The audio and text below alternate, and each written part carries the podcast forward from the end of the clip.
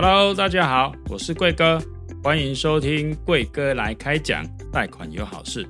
银行雨天收伞，有钱叫你等诶，没钱叫你等诶。跟银行打交道是很多人的痛。透过这个频道，我和我们的专业团队会来跟大家分享你不知道的金融内幕。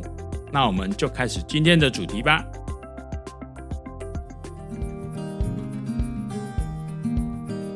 大家好，我是好事代房贷经理张映如。大家好，我是好事代房贷经理王少林。今天我们要分享的主题是以房养老，退休要乐活，财务要灵活。乐活退休是很多人的梦想，但是同时高龄贫穷的这个议题啊，也正在发酵。日本这边目前有谈论很多年的一个下流老人的议题啊，现在也延伸到台湾了。如果说我们单就这个劳保啊加劳退金，其实平均大概月领就是二十三 K。远远不如北市的这个中低收入户，那再加上现在通膨比较严重哈，现在如果说一个月三万就可以生活，但是几年后以通膨的状况啊哈，可能要拉到五万也未必足够。嗯，没错啊，你看二三 K，那你每天要吃饭吃多少？一餐如果吃一百的话，对，然后三餐三百，那一个月要九千，那还要不要缴水电费？那那那个手机费要缴吗？嗯哼哼哼，所以可能未来我们如果不努力的话，我们都会变成下流老人了。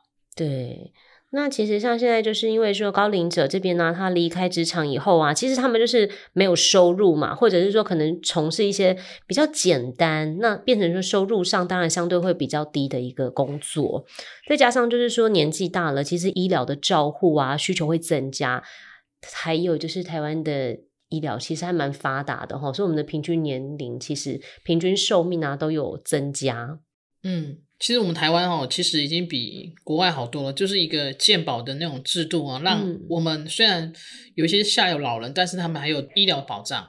其实我们不会比日本人差了，我觉得啦。嗯、像我们刚才讲说，那个日本的，他们真的是医疗费也很高，但是他们的储蓄，他们其实像你看东京的那种 GDP，跟他们比较乡下的来比的话，在东京可能你一个月台币没有十万，我不知道怎么活。哇，他们的物价相对也是比较高，这样子嘛，对，对不对？对，嗯哼，那我们才二十三 K，我也不知道怎么比。对，这个感觉好像不相上下哦，对不对？现在其实像包括就是说，台湾人其实有很多六十岁以上的民众啊，大部分都是有积蓄的啦。然后再来就是说，其实我们还是有下一代嘛，所以其实即使说六十岁以上的民众哈，他们可能已经退休了，那可能劳退劳保的部分领二十三 K，可是因为还是有积蓄、有储蓄的习惯嘛，那甚至就是说，像现在台湾的房产，其实大多数都掌握在比较中高年龄层的一些人的手上。那如果说，诶，我我本身虽然说劳退劳保的金额比较低，但是我名下有房产，你会怎么样来做推荐？说我们可能可以用以房养老的方式来规划自己的晚年生活吗？呃，我们可以用那个不动产变现金哈，或者是就像那个我们等一下会谈到的，就是用房子去变现金之后，然后投资一些基金，让它有那个利息收入，然后每个月养养房贷呢，然后顺便再养一下我们的生活。私下我们也在讨论说，最近有一个案例啊，就台积电那个，嗯，对，对就是说他在台积电今年其实有涨到六八八，其实整个那个法人机构都会说，其实台积电可以看上看一千块的。我相信那时候我们大家都认为是没错，是一千块，而且它是。它的利息是季配的，它是最，真是算是绩优股。可是它从六百多块急跌到现在三百多，现在又回来到四百上下。但是呢，它到六六百多，其实还是有点断距离啦。嗯，但是你看哦，就是一个案例，他就原本就房子没贷款嘛，贷一千万出来，他去买的台积电，他六百块下去买，结果呢，他又遇到了将近赔了六百万。他为什么他遇到了？他遇到了裁员，他觉得他撑不过去，那怎么办？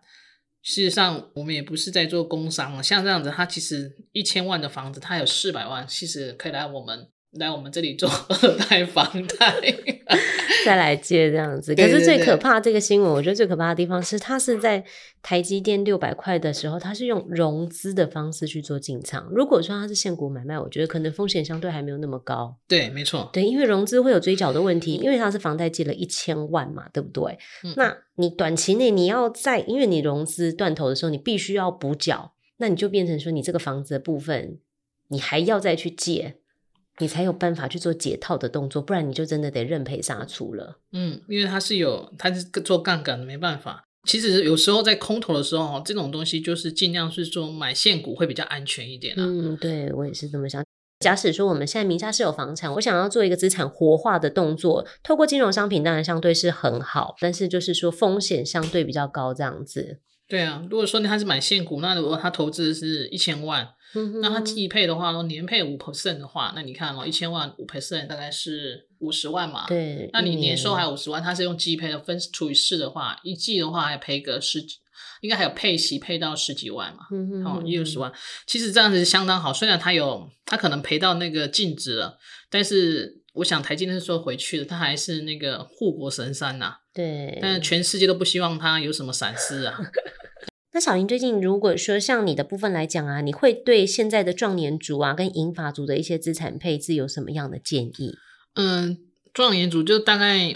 大概就是四十岁到四十九岁这边，事实上都还算年轻的，然后还不到退休年龄。嗯、事实上，他的那种，呃，应该说风险的风险的承受度比较高，所以事实上，他可以透过一些投资呢高杠杆的保险啊，或者是基金啊投资，那时候事实上他可以累积一些财富。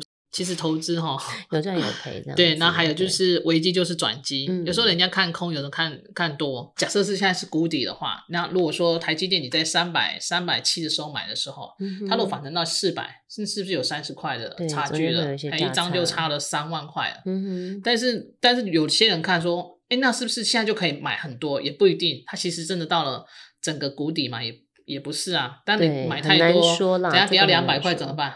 对，所以我们还是要就是短短时间之后还去检视那些的整个分析啊，还有那个国际的金融市场的变化。嗯、但是至少在中壮年期的时候，它是承受的这种风险程度是比较可以承受的。但是你到了我们要退休的时候，事实上我们才剩二三 K 的收入的时候，你说台积电这样一次这样跌了，从六百块跌到三百多，一次跌二十几万，一张跌二十几万，它一年的那种。一年的收入都跌掉了，他可能压力很大，嗯、所以老人家可能会受不了。嗯、他可能要做的就比较比较保守，一点的，嗯、对。嗯、所以英法族的一些资产配置的规划，其实我们还是会建议他，就是说可能要有一些紧急预备金。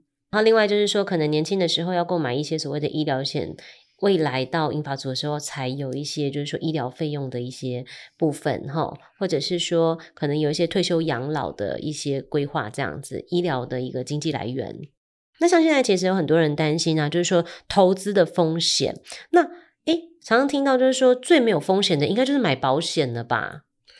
嗯，其实也不尽然。你说那种储蓄保险啊，他们说类定存的储蓄保险，它是没有风险啊。嗯、事实上它，它它如果年息给你两 percent、三 percent，算很高了。但问题，如果台币的话是不可能，但是外币有可能。但问题你被汇率吃掉了，嗯，对不对？那如果你是买台币的，那只有一趴多。那事实上你是通膨是四五 percent，你被吃掉了，你是负成长，嗯、那其实你说那真的很保险吗？我也不知道，嗯、就是看你怎么想。但是如果你有现金的话，你这种投资的股票有时候就是净值又会吃掉。那你投资的保险如果是投资型保单，嗯，它是会联动股股市跟那个基金的市场，嗯、那还是会有净值的损失或反弹啊什么啊。所以是这一部分呢，应该说看每个人的看待那个投资啦。就是最近不是有一个新闻，就是说有一个人老人家呢，他们两年前买了美金计价的投资型，总共投资一百五十二万美金，他换算台币大概四千五百万，但是两年过去了，现在只剩下一百零九万，大概折合台币大概三千多万，所以他两年内亏了一千万，家人急得不得了。第一个齁，其实他这边有一项的风险，他七十八岁了，他买了这么大的。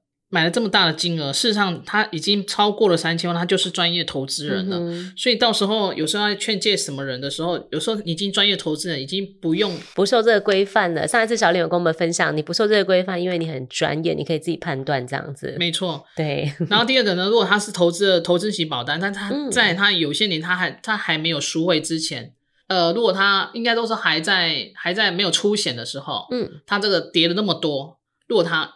提早提早出场的话，他就是真的赔那么多。但是如果到了他真的是到了最终，他已经是出险了，就是说那张单子已经结束，他也走了，嗯、哼那当然就是保本了。嗯，所以这是不一样的面向。看他在、嗯、在如果在在呃，应该说在还在世界上的时候，他可以领配息。他走的话，那张保单回来，他四千多万，他就领就留给孩子后代的子孙这样子，没错。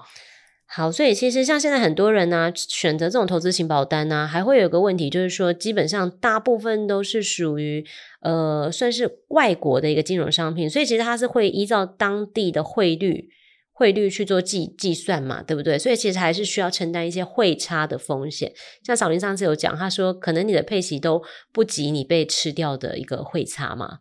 对对对，对，所以这个汇率的选择也很重要，因为不是只有美金嘛。现在其实市场上还有很多，像我自己本身我有接触过的，就是可能澳币啊，或者是欧元的部分，这些都有嘛，对不对？是对。你自己本身你拥有什么样币别的保单？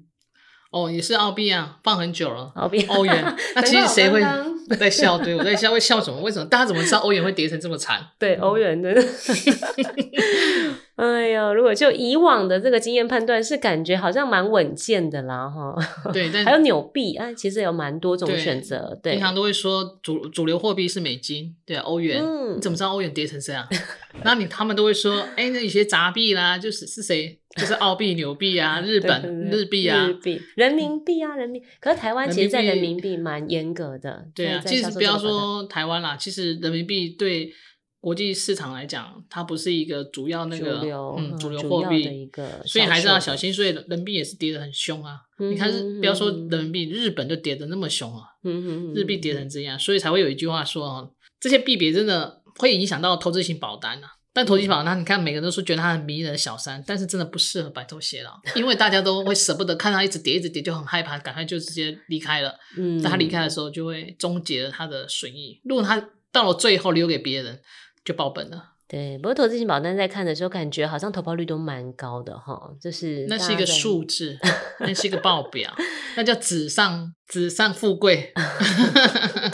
嗯，OK，所以刚刚小林才跟我们分享，像迷人的小三，但不适合白头偕老了。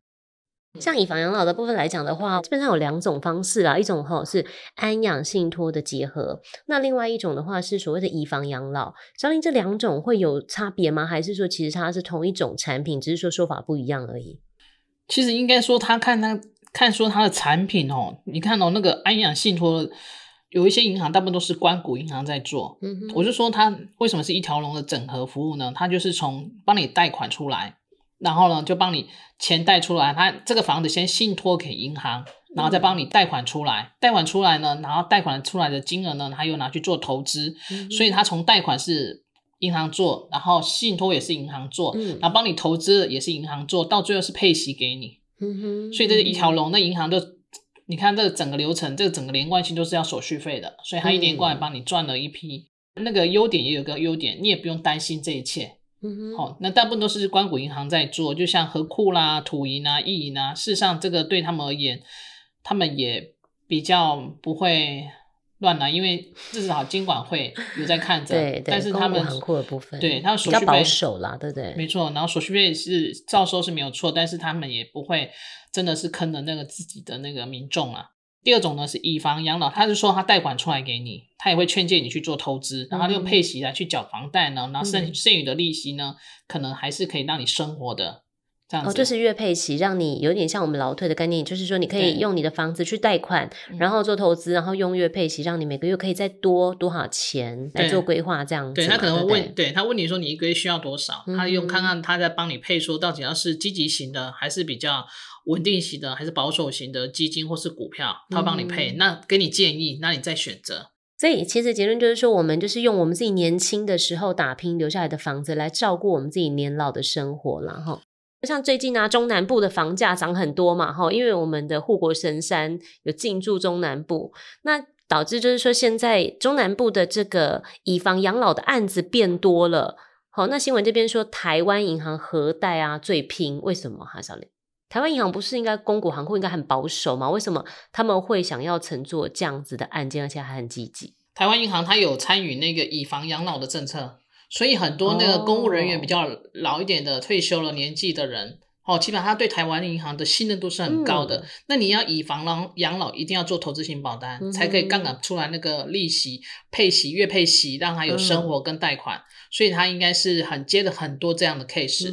好、所以是人民对台湾银行的信任度很高。那我这边近期有看到有人分享说，退休的夫妻啊，他们本来有一个台北市老公寓嘛，哈，嗯，那其实这个资产活化的概念呢、啊，我这个台北市老公寓，其实我可能诶人家来估价，觉得诶你这个房子很值钱，可是我住在里面，我没有现金，还是没有用，那我要做资产活化，所以我转来投资这个金融股好了，因为配息好像常常看到新闻，配息是最稳健的。是对，小林，你会跟你可以跟大家分享一下，就是说像这个配股息的这个部分呢、啊，你自己有研究吗？早期可能大家都比较推荐的就是富邦跟国泰哈、哦，这两只真的很会很赚钱的股，但是因为这两年的疫情很严重，这两这两只金控股是其实其实赔很多钱了，所以公司哈、没有一定要配你息啊，就遇到那个疫情的关系，你说我不晓得国泰跟富邦金。明年配息会配得很好吗？嗯、其实我我觉得应该不一定，因为他应该赔蛮多钱的。嗯，就是如果说就以往的经验啊，可能所谓的殖利率都会有五趴六趴这样子的金融股啊，哈，嗯，可能到因为疫情的关系，就是会有一些受影响。但是如果说就长远来讲的话，你会自己你自己会推荐吗？就是可以用存股的方式吗？会啊，我也会推荐，还是要还是要存那个绩优股啊。嗯、就例如说，我们可以零股买那个台积电啊，嗯、哦，然后买国泰金啊、富邦金啊、兆丰金都是很绩优的股票，嗯、我觉得这是可以买的。嗯、但是慢慢买啊，就不要一次投太多。它是呃，这是一个永续经营的企业啦，所以他们赚钱是慢慢赚的，不会是一次赚很多的。哦，它不是投机股。公司有赚钱，哈，今去年有赚钱，嗯、今年才会配息。那如果说像我们现在看到，就是说像你刚刚分享的，可能有一些遇到一些金融股，它可能是金控的方式，他们可能底底下有产险，那产险的状况变成说获利衰退了，所以明年它就是可以不需要，